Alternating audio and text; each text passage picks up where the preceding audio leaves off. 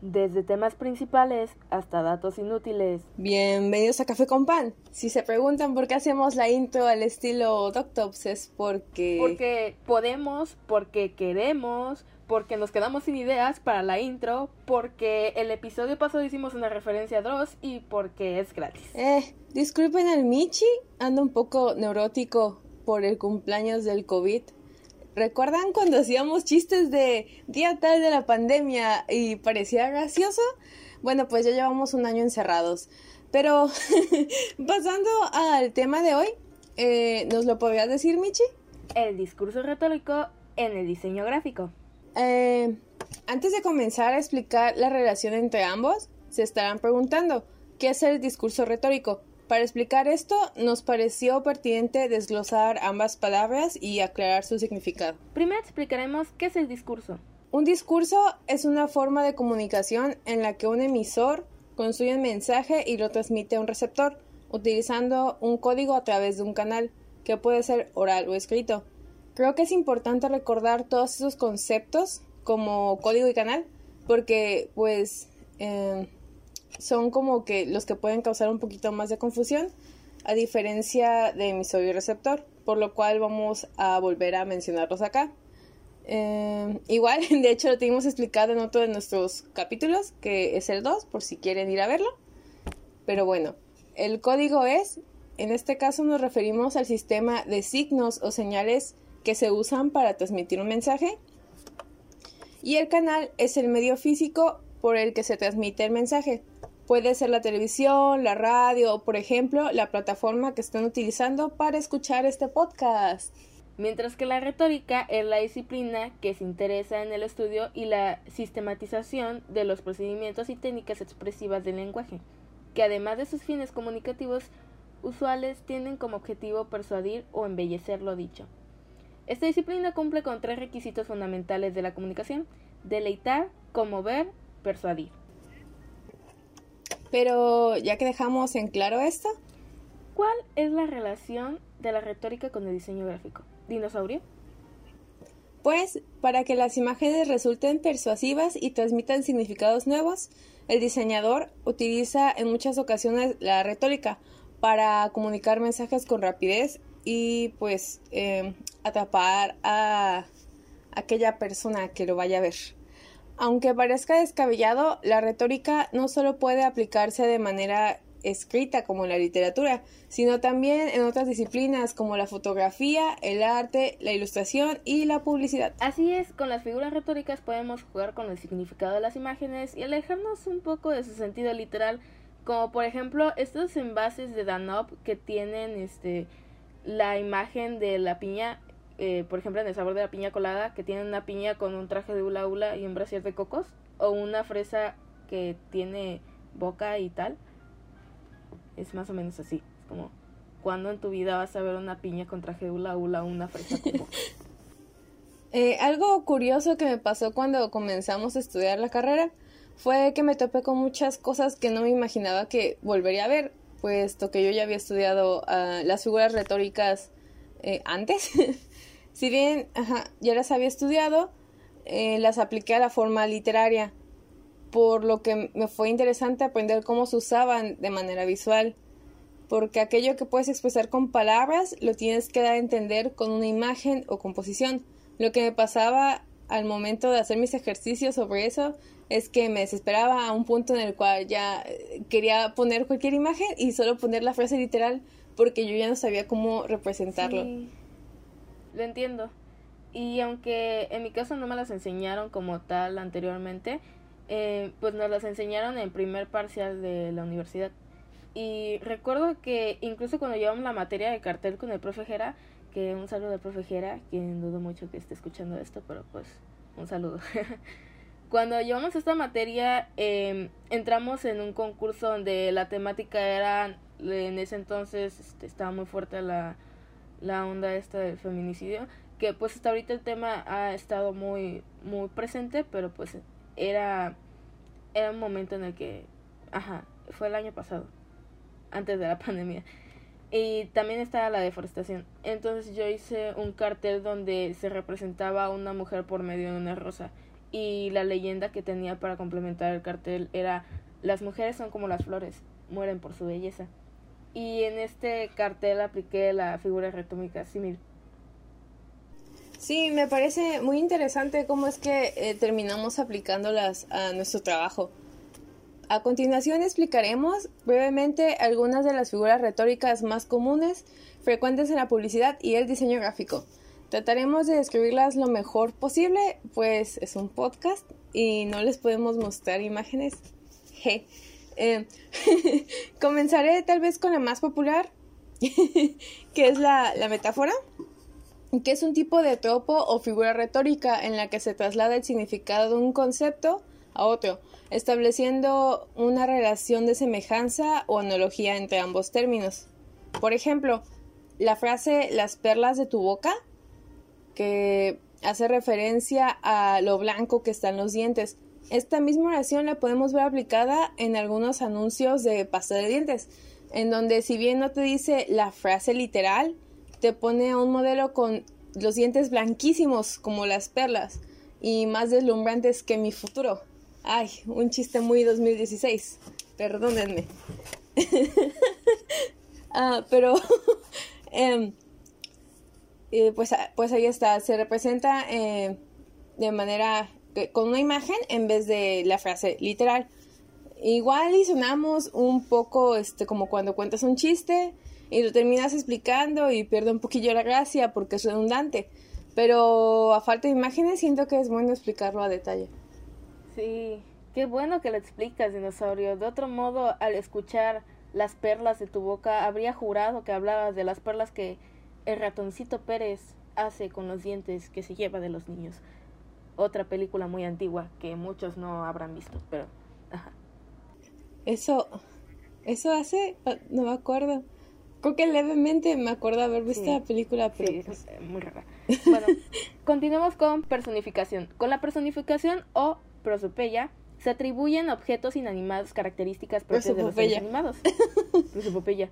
Prosopopeya, el marino, soy. Sí, sí, sí. sí. Bueno, se atribuyen objetos inanimados las características pues que tenemos los seres animados. Eh, algunas particularidades que no les corresponden pues a estos objetos como hablar, vestirse, comer, caminar y ese tipo de cosas. Eh, justo como el ejemplo que di hace un momento con los envases de Danop, donde podemos ver a la misma piña con el traje de hula hula, a la fresa con boca y tal, ¿no? O sea, todo lo mismo. Es lo mismo, pero no es igual. Eh, el símil es una figura retórica que utiliza el recurso de la comparación o la semejanza, como lo había explicado anteriormente con, bueno, no explicado, sino había comentado lo de la anécdota del cartel eh, donde hace una semejanza entre, entre dos este, cosas. Ajá, se me fue la palabra. Eh, entre la rosa, las flores, ajá, entre las flores y la mujer. La mujer.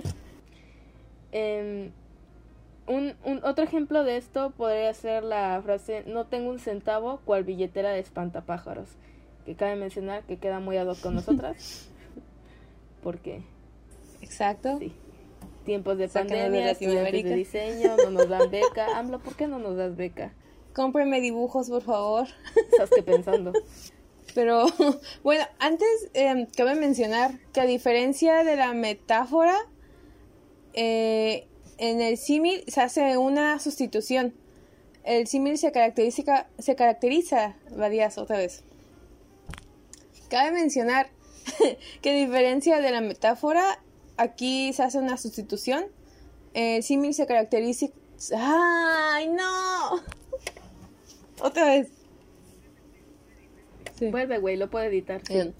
Cabe mencionar que a diferencia de la metáfora, aquí no se hace una sustitución. El símil se caracteriza. Aquí está bien. Ay, güey, es que está mal redactado como lo puse, pero porque no más copié y pegué. A ver. Cabe mencionar que, a diferencia de la metáfora, en el símil, eh, el símil se caracteriza. Otra vez. Cabe mencionar que, a diferencia de la metáfora. Le voy a poner una coma, ¿te parece? Eh, espérame. Sí, gracias. Listo. Gracias. De nada. Eh, Cabe mencionar que a diferencia de la metáfora, el símil se caracteriza. Ahí está, ya pude decirlo. Por usar. eh, Ustedes no lo saben, pero hicimos como 50 tomas porque yo no podía decir la palabra caracteriza. Claro pero que lo saben el porque símil- él ya está, hizo más que nada, pero bueno, continúa. A bueno, a diferencia de la metáfora, el símil se caracteriza por usar de forma recurrente las palabras como, tan y varias de estas, pero se hace una comparación, pero la hace un poco más obvia porque te, pues te muestra la misma palabra que te está haciendo clara la comparación, a diferencia de la metáfora que no te lo deja bastante claro. Por ejemplo, algunos anuncios usan frases como una taza tan pequeña como un botón. Sí, al ver esto de tan como y tan como y luego todo esto es como, ay, me recuerda mucho a cierto, cierta intro de cierto superhéroe mexicano de el señorón, que en paz descanse Roberto Gómez Bolaños, que no sé si puedo comentar porque no quiero que nos... Sí. Em, la hipérbole se observa en expresiones que exageran con fines estéticos la realidad. Por ejemplo, el casi me muero del susto o el dinosaurio contesta los mensajes cada tres días. Oh, espera, eso no es exageración. Sí, no sé qué tan este, exagerado pueda estar eh, eso porque está basado en hechos reales. Eh, si no lo saben, el dinosaurio suele irse a Nepal y encerrarse y no contestar por días. Pero, pues todo bien. Sigamos. El hiperbatón es una figura literaria en la que se altera el orden lógico de los términos o de las palabras que constituyen la frase. También se logra mediante la separación de dos o más elementos sintácticamente unidos, intercalando un elemento de una o más palabras que no corresponden a ese lugar de la oración.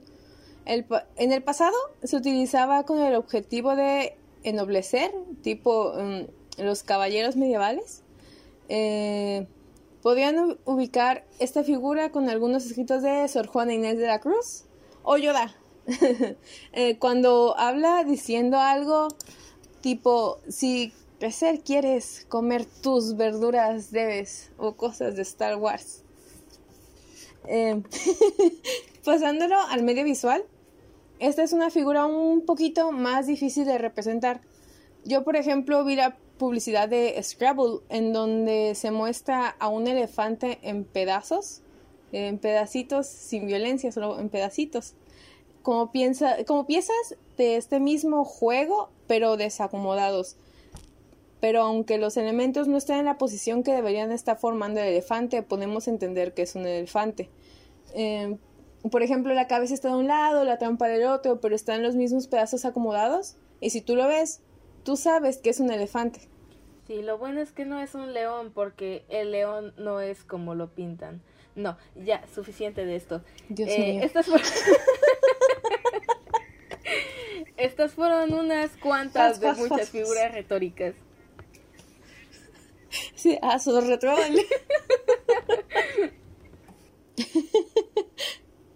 Así es.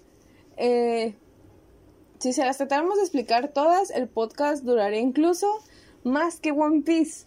Es bueno mencionar que además de las figuras, también existen las fases del discurso retórico. Una de ellas es la disposición, que consiste en la distribución y ordenación del contenido del discurso. En esta etapa se crea la estructura. En el diseño, el elemento ordenado de los, vaya, elementos gráficos en el formato es la retícula, que establece la colocación del texto y de las imágenes.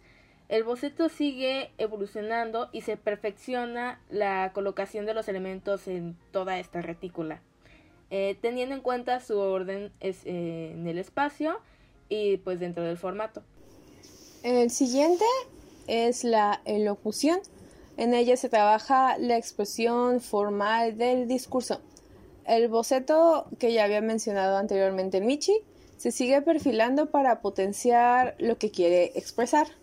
Los elementos gráficos son transformados para aumentar su capacidad, pues como ya había dicho, expresiva Y los diseñadores también empleamos las eh, figuras retóricas para lograr el objetivo. Es, es acá en este momento en el cual nosotros metemos las poderosísimas figuras retóricas para hacer más poderoso el mensaje.